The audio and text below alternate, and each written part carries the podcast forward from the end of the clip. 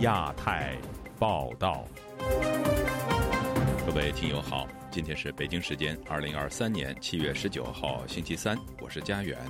这次亚太报道的主要内容包括：王毅会晤美国气候特使克里，却提出所谓“一中”原则的台湾问题；浙江省第一季度火化数量大幅增加，但官方随后删除数据，引发网民热议。美国议员针对新疆强迫劳动提案，要求对帮凶企业和个人实施二级制裁。中国外长秦刚下落不明，谁欠民众一个交代呢？长江存储 CEO 言论曝光，凸显中国芯片产业的困境。接下来就请听这次节目的详细内容。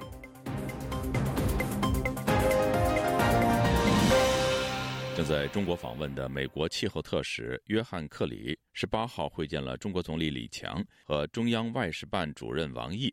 王毅表示，气候合作应该在中美大气候下推进，需要得到两国人民的支持。克里提到，美方希望气候问题成为两国合作解决分歧的新开始。另外，中方的新闻稿提到，王毅对克里提出了一中原则，要求妥善处理台湾问题。今天，本台记者夏小华发自台北的报道。中国国务院总理李强十号会见美国气候特使克里的时候，提到希望中美继续秉持合作精神，尊重彼此核心关切，通过充分沟通求同存异。李强表示，当前这个全球应对气变问题啊，面临了很大的呃一些挑战，需要我们包括中美在内的全球各国加强协作，形成共识。中方新闻稿指出，李强认为要践行多边主义，要承担各自责任。发达国家应该带头减排，尽早兑现资金承诺；发展中国家要做出力能所及的贡献，要共享科技成果。发达国家应该给予发展中国家更多技术支持。克里提到，拜登总统重视与中国国家主席习近平的关系，致力稳定美中关系，并致力共同努力为世界带来重大的改变。美方希望气候问题成为两国合作解决分歧的新开始。台湾国防安全研究院助理研究员钟志东接受自由亚洲电台采访指出，一个月内，美国国务卿布林肯、财政部长耶伦、气候特使克里三名高官接连访中，一个巴掌拍不响，美中都有意改善关系。布林肯访中就达成了五项同意事项。包括推动对话交流，保持高层交往。钟志东认为，非传统安全的软议题是美中重启关系很适切的切入点。硬议题现阶段先搁置。Hard issue 上面来讲，好像在台海、像南海，还有像俄乌战争，大家有不同的立场，看来也不太可能会短期之间会会有所妥协的东西。在谈的就变成就变成各说各话，这也不好嘛。再反而就是说，在像气候变迁，还有像人文教育交流，哈，还有这些所谓的 soft issue 非。传统安全的这个议题上面来谈的话，这会是一个一个好的开始。香港经济日报报道，克里与李强会谈时提到，气候变化挑战比以往的预测更加严重，并引述有媒体指新疆一地本周录得破纪录的摄氏五十二点二度。李强据报打断了克里的发言，指那不是官方的数据。双方另外围绕着气候融资、中国煤炭消费以及甲烷减排等议题进行争论。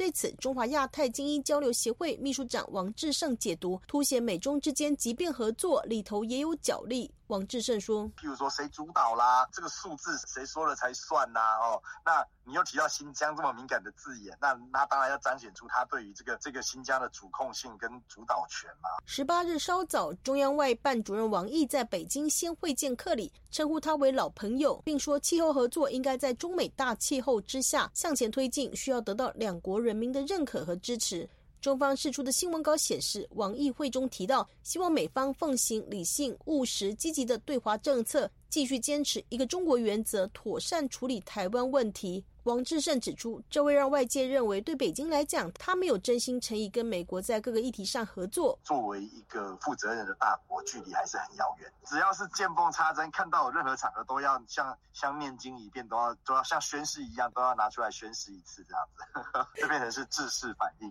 自由亚洲电台记者谢小华台北报道：浙江省早前突然公布，今年首季遗体火化同比增加七成多，但文件很快就在官网下架，引起网民热议。有评论相信数据具有一定的真实性，并认为官方没有办法对抗疫情失败，只能下架影响形象的数据。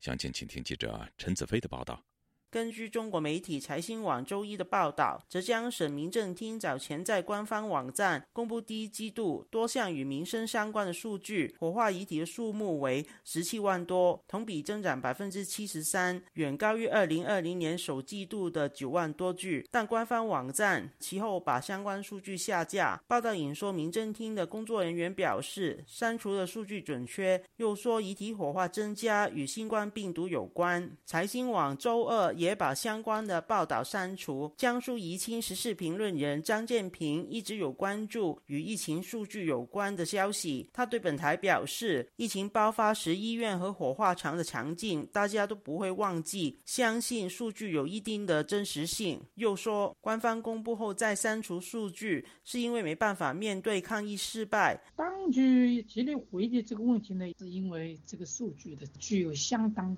高的真实性。三年疫情呢，基本上当境外都在这个科学防疫的时候呢，我们这种极端民族主义下都是那种幸灾乐祸。他不公布，只不过是为了这场疫情抗疫是啊最好的、最优的，是成功的。中国死亡的人数超过全球死亡的人数，那没办法交代了呀。这个不能发生在伟大、光荣、正确的这个地方啊。啊，所以只能下架了。下架火化数据的事件也引起不少网民的关注，有人早已把官方的数据备份，继续转发相关的截图。就亚洲电台记者陈子飞报道。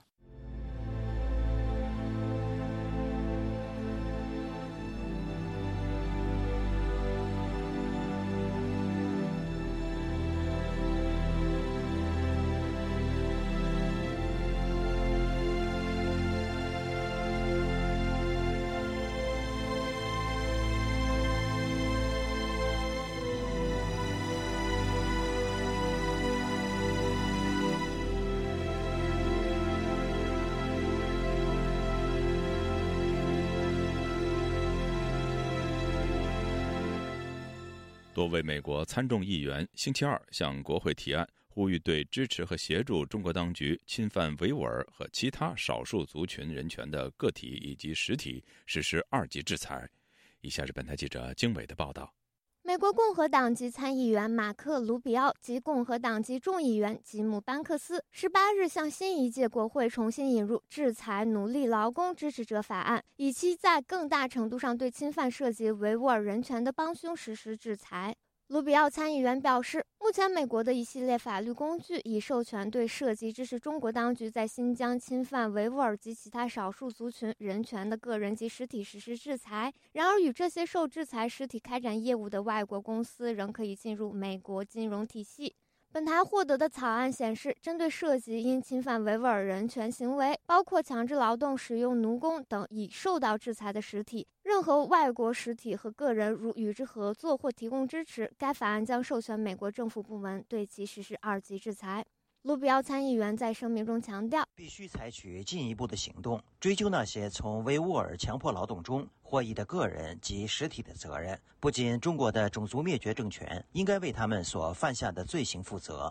而且从这些暴行中获利的那些公司也应被追究责任。据悉，班克斯众议员也将在美国众议院提出相关配套立法。班克斯众议员在声明中批评美国政府的相关制裁措施进展缓慢。白宫尚未根据2020年5月国会通过的维吾尔人权政策法指控任何一家公司。这就是为什么我和卢比奥参议员提出更强有力的法案，以敦促政府惩罚那些从新疆获利并支持中共在新疆进行种族灭绝的公司。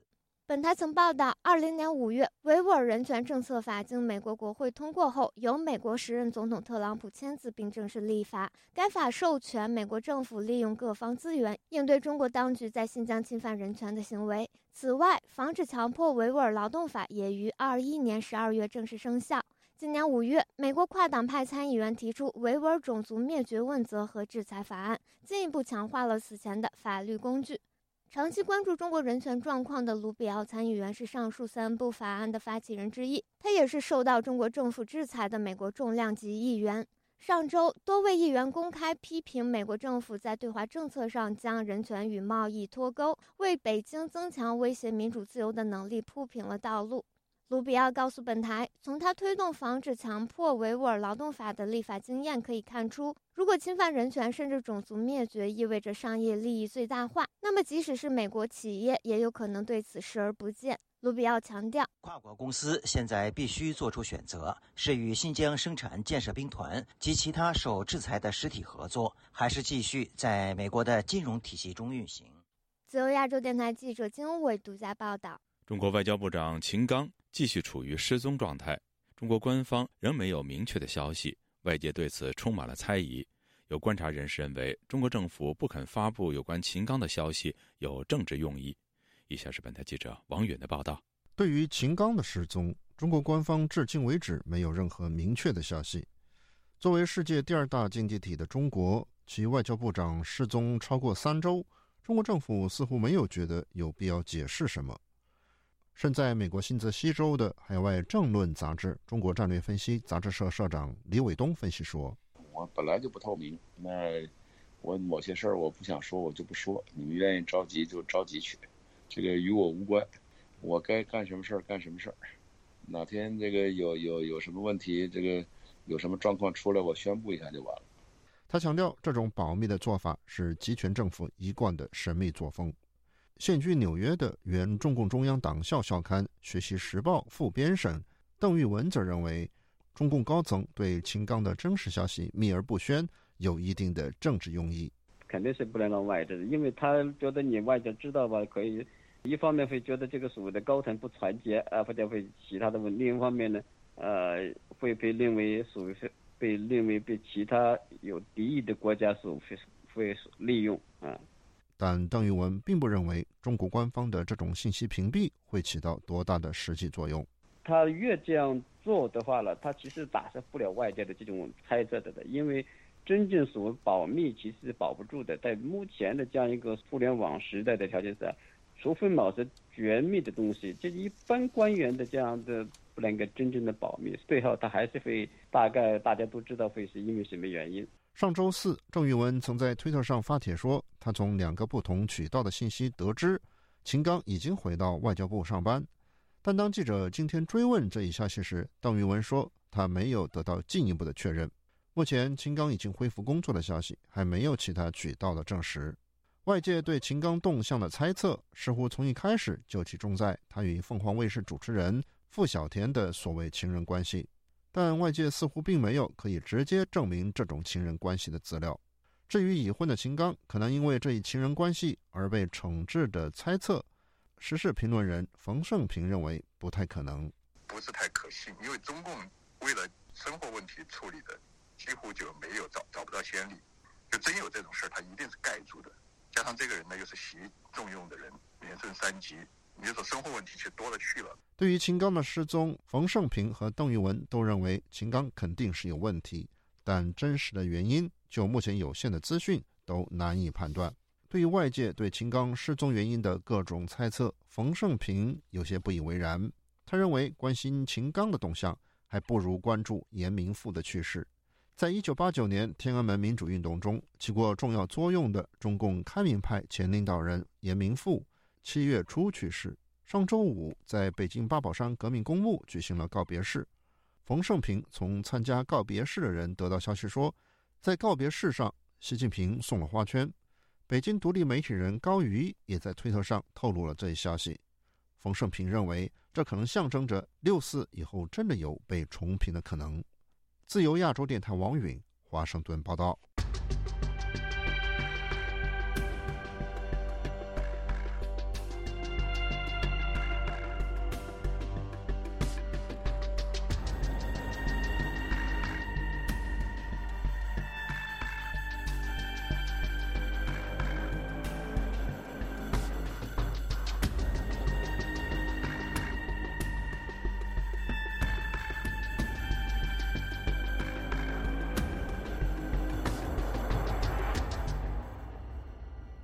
中国芯片龙头企业长江存储的 CEO 陈南祥有关买零件成问题、设备无法修复的言论引发舆论热议。有评论认为，这一状况凸显了中国芯片产业所面临的困境。以下是本台记者夏小华发自台北的报道。被美国列入黑名单的长江存储其董事长兼代理 CEO 陈南祥，上个月底在上海二零二三中国国际半导体展发表全球化促进半导体产业良性发展演讲时指出，他赞同台积电创始人张忠谋说：“全球化已死。”也认为半导体正经历在全球化的新阶段，各国都追求把控产业链，使芯片本地制造。陈南祥认为，全球半导体产业将进入动荡而且无序的一个时刻。这是陈南祥上任后首次公开发表重要演讲。他说：“就长江存储来讲，依法合规买回来的设备连零件也拿不到，可以设一个时间下，把设备在新的条件下回购，这样才公平。”多个微博引述陈南祥炮轰美国禁用光刻机配件，长江存储连零件都拿不到，国产替代连退路都没有，还说现在长江存储的问题不是买不到芯片的先进设备，而是以前设备零件都买不到，设备几乎无法修复，仿佛变成了畸形摆设。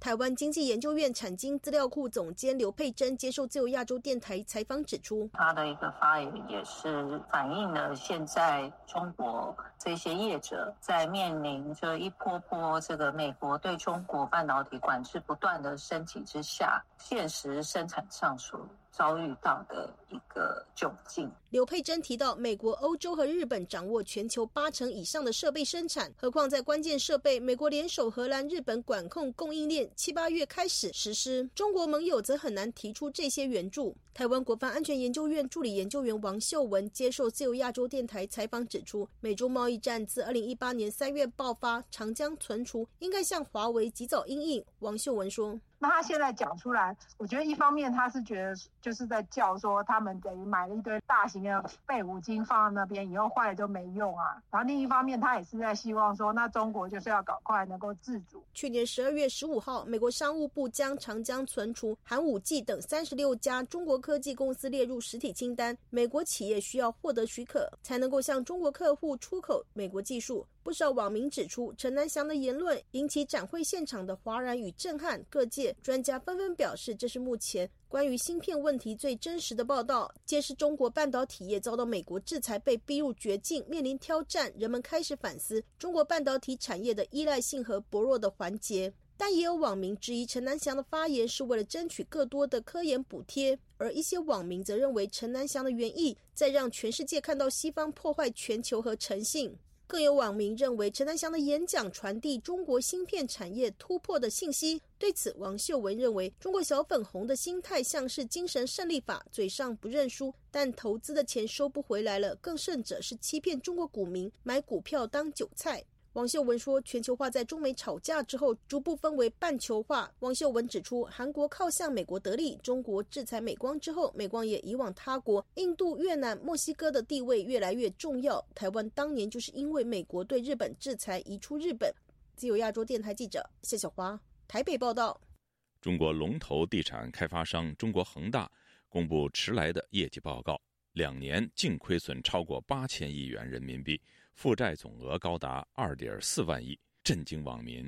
恒大的超级负债再次成为热门话题。有评论表示，恒大事件凸显忽视传统规则、依靠高杠杆、高债务发展的模式出了问题。相信会有更多的恒大浮出水面。以下是记者陈子飞的报道。中国恒大集团周一深夜连发多个公告，包括迟来的二零二一和二零二二年的业绩，披露集团两年净亏损超过八千亿人民币。恒大目前的现金流只有四十三亿，总负债从二零二一年的两万五千多亿元人民币降至去年底的两万四千多亿元人民币，巨额亏损和负债打破香港上市公司的记录，同时也引起中国网民的热烈讨论。恒大负债再度成为博主们的主要话题。两年负债二点四万亿，向大家展示了一天亏十几个亿是怎样的体验。以后别再说他负债两万亿了，说少了。而这些钱到底要怎么还，现在恒大可能还不知道啊。恒大深夜重磅，迟到两年的财务报表，炸裂程度已经不是暴雷级别，而是核爆级别。看了这份报告，恐怕不是许老板睡不着，而是债主和业主们更要睡不着了。香港中文大学亚太工商研究所名誉教研学李教波表示，翻查恒大公开的记录，导致公司负债和规选严重的主要因素，除了董事局一言堂的管理有问题，房地产企业过度依赖高债务发展也是问题所在。即係龍頭嘅一个嘅房地产发展商啊，搞成咁啊，主要从龙头房地产发展商变成现在的模样，最主要是管理不善，也反映中国的房地产商用高负债模式发展出了问题。现在的情况是一百元做资本计算，恒大负债高达一千元，钱从何来呢？从银行来会影响银行稳定，不是说杠杆不好，合理的杠杆能提供发展机遇。高债务发展模式能刺激经济增长，但债也是要还。传统智慧不能忽略，房地产的高债务发展模式，过高的杠杆导致车毁人亡。李兆波表示，恒大对中国的经济影响广泛，相信事件也使中国当局正视企业债务过高的问题。美国南卡罗来纳大学艾肯商学院教授谢田表示，恒大资不抵债的问题是中国畸形经济发展的例子，相信会有更多企业受到影响。三駕馬車之一，这个基建，这个领头羊呢，房地产早就过剩了，现在越来越恶化，就是整个。中国这个基建泡沫开始破灭的一个反应，恒大是这样，那还有其他的一些，至少这几十家最大型的这些房企呢，其实都面临同样的状况，盖的太多，借钱太多，欠债太多，绝不是一家而已，泡沫走到头了。中共現實啊，没有什么办法。日本也曾经经历房地产泡沫爆破，但谢田表示，中国泡沫爆破的影响既严重又深远。中国那个是看起来表面好像就像日本那个房地产泡沫破灭，但是中国这个问题要严重得多，因为日本只是房地产和商業銀行的破灭，中国现在这是整个中共经济体制都要跟着破灭，比日本要严重一百倍、一千倍。就亚洲电台记者陈子飞报道。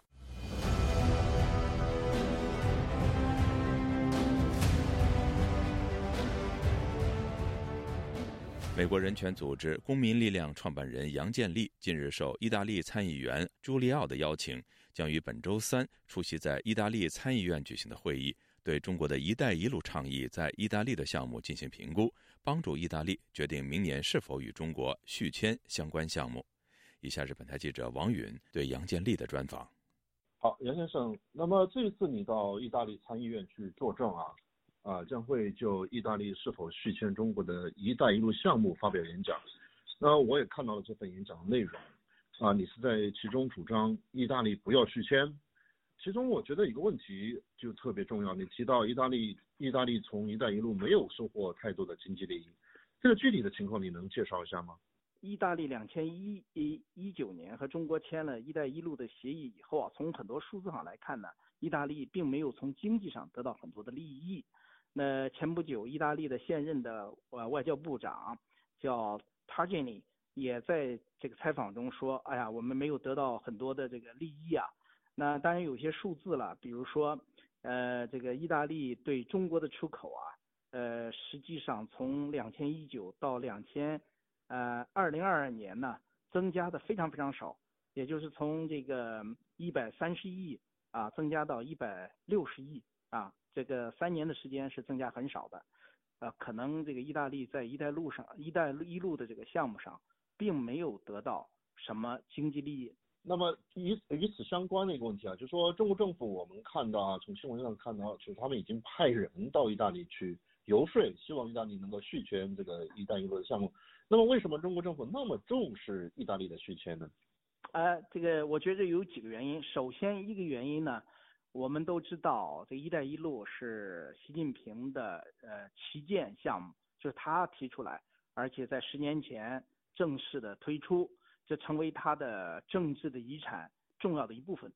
很多的中国的观察家也认为，中国想用意大利做一个突破口，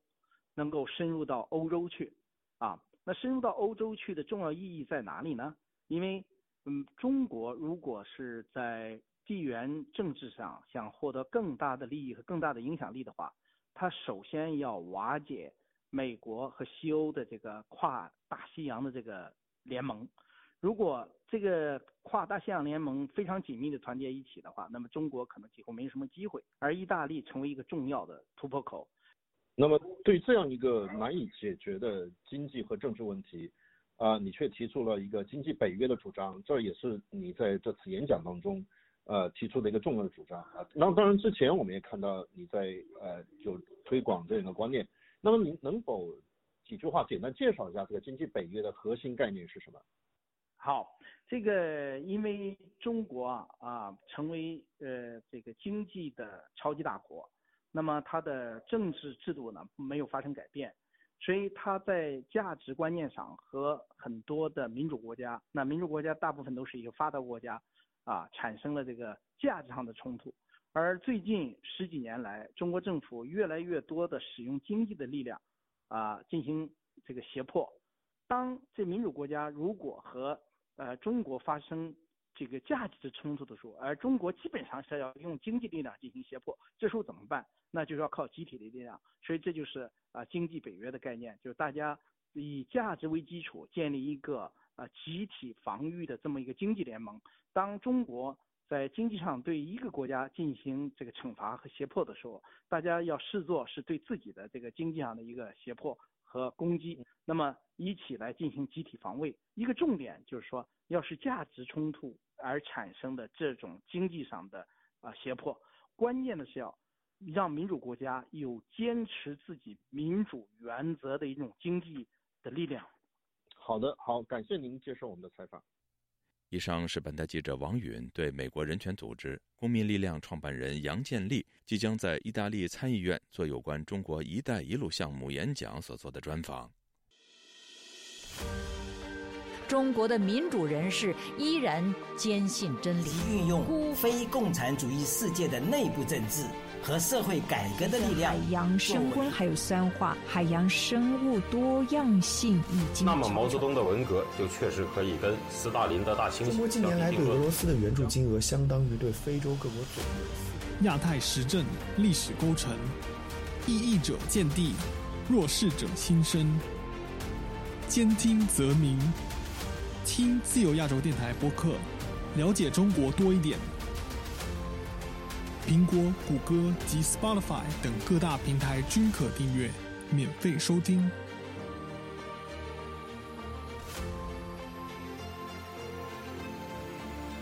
听众朋友，接下来我们再关注几条其他方面的消息。美国半导体行业协会十七号呼吁拜登政府不要进一步限制对华芯片销售。与此同时，美国最大半导体公司的首席执行官。本周将访问华盛顿，表达他们对中国政策的看法。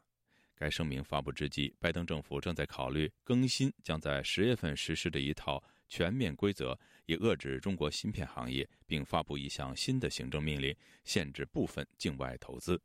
路透社日前报道说，英特尔公司和高通公司首席执行官正计划与拜登政府官员会面，讨论他们对中国政策的看法。据德国商报星期一报道。德国西门子公司终止了与中国军工企业北京天盛华信息技术有限公司的商业合作。该公司被指利用西门子的技术为中国提升军备。美国上个月已经将其列入制裁黑名单。西门子的一名发言人告诉商报，西门子集团与该公司的所有交易都已经停止。台湾的副总统赖清德八月份将率团出席巴拉圭总统的就职典礼，并会依惯例在美国过境。对此，美国国务卿布林肯十七号表示，赖清德前往巴拉圭的往返行程中将过境美国，这是例行性做法，中国没有理由以此作为挑衅行动的借口。